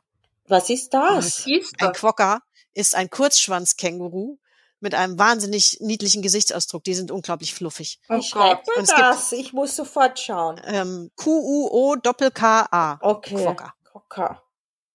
Also nicht nur, dass diese Tiere fantastische Namen haben, die sind auch wahnsinnig, die haben halt so lustige Gesichter. Also die sehen witzig aus, natürlich anthropomorphisiere auch ich auch hier gnadenlos. Die sehen immer ein bisschen aus, als würden sie lächeln. Ja, die, die, ja, die sieht man aber viele. Da, Ja. ah, da gibt's extrem viele Accounts mit denen und so. Oh Ja, Gott, die werden auch oft süß, so Ja. freundlichste Tier der Welt genannt, weil sie offensichtlich halt wirklich sehr ähm, zutraulich und freundlich sind. Ja, ja, ja, ja. Super. Ich muss lachen, ja. Okay, ich schaue es mir auch gerade an. Gibt's auch ganz viel Fotobombing mit denen und so, gell? Ja, die laufen auch gerne Ja, mal ja. in solche, in solche aufgestellten Kameras, wo man Wildtiere mit beobachtet und dann gibt halt saulustige Bilder, wo die halt Ja, so quasi super. gefühlt in die Kamera grinsen, so, juhu, ich bin's, das Quokka. Sehr cool. Gut, also Quokka oder ein Faultier. Faultiere finde ich auch voll super. Ich meine, die sind ein bisschen schwierig, weil man mit denen, die sind jetzt nicht so kuschelfähig, weil sie schon sehr lange Krallen haben, mit denen sie sich ja eigentlich auch irgendwo festhängen. Und das nicht unbedingt an die, aber, aber die sind, also Faultiere finde ich auch unglaublich niedlich. Es gibt auch in der, in, ich habe, ich glaube, das habe ich gemacht, bevor wir angefangen haben aufzunehmen, ähm, als ich mit Franziska noch ein bisschen geschwätzt habe. Es gibt so eine Buchreihe, ähm, die Chroniken des eisernen Druiden. Und da kommt irgendwo ähm, auch mal ein, ein Faultier vor. Das hat, jetzt muss ich aufpassen, ob ich den Namen zusammen bekomme. Das heißt Slo, Slomonono Brodoli oder so ähnlich. Kurz genannt Slomo, weil es selbstredend relativ langsam ist und es denkt auch sehr langsam. Und das ähm, beschreibt er wahnsinnig gut irgendwie. Das, das musste er in Buchform erstmal hinkriegen. Und wir erinnern uns natürlich auch alle noch an die fantastischen Faultiere aus Zootopia, die auf dem Amt arbeiten. Und äh, relativ lange brauchen, um Anfragen zu beantworten. Ja, ja, Ja, ja, das ist geht aus dem Film, ja. Ja, ja. Mhm. Als äh, das eine Faultier seiner Kollegin einen Witz erzählt. Das ist unfassbar witzig. Ja, ich Da ich weiß. mich schlapp gelacht. Ja, also ich fand Zootopia gar nicht so, so insgesamt so einen wahnsinnig guten Film, aber die Faultiere, sind halt Faultiere, ja. sensationell. Die Faultiere, ich warte eigentlich nur drauf, dass es da mal einen Spin-off von gibt. Ja. Und auch ein beliebtes GIF im Übrigen. Ja. Ja, das, das Faultier auf dem Amt ist natürlich, also das schreit natürlich nach einer Gifisierung. Ja, dann äh, sind wir eigentlich ähm, am Ende unserer flauschigen tierischen Runde angekommen. Was machen wir denn jetzt? Also ich, ich gehe jetzt mit der Mini schmusen, ja, das ist klar. Ja, und hier muss vielleicht mal der Hund raus. Noch, Und ich gehe äh, in den Wald und schaue mir die ganzen überforderten Hundebesitzerinnen an. ich bin nicht überfordert. Nein, du nicht. Mein Das- Hund hört, ich, ich will auch nicht hier pauschalisieren. Ich hätte selber gern noch einen Hund, bin schon am überlegen und so. Aber es ist halt schon, ja, es, es gibt sie halt auch, die Überforderten, ja. Und wie gesagt, Na es klar. gibt auch die, äh, die Hundebesitzer, die ja, mh, ja, die, die sehr gut mit Hunden umgehen können und das auch wirklich äh, schaffen, so einen traumatisierten Hund ein, ein tolles Leben wieder zu ermöglichen, ja. Also die gibt's ja genauso. Also das, man kann da hier nicht verallgemeinern, ja. auf keinen Fall. Das würden wir ja hier auch nie tun.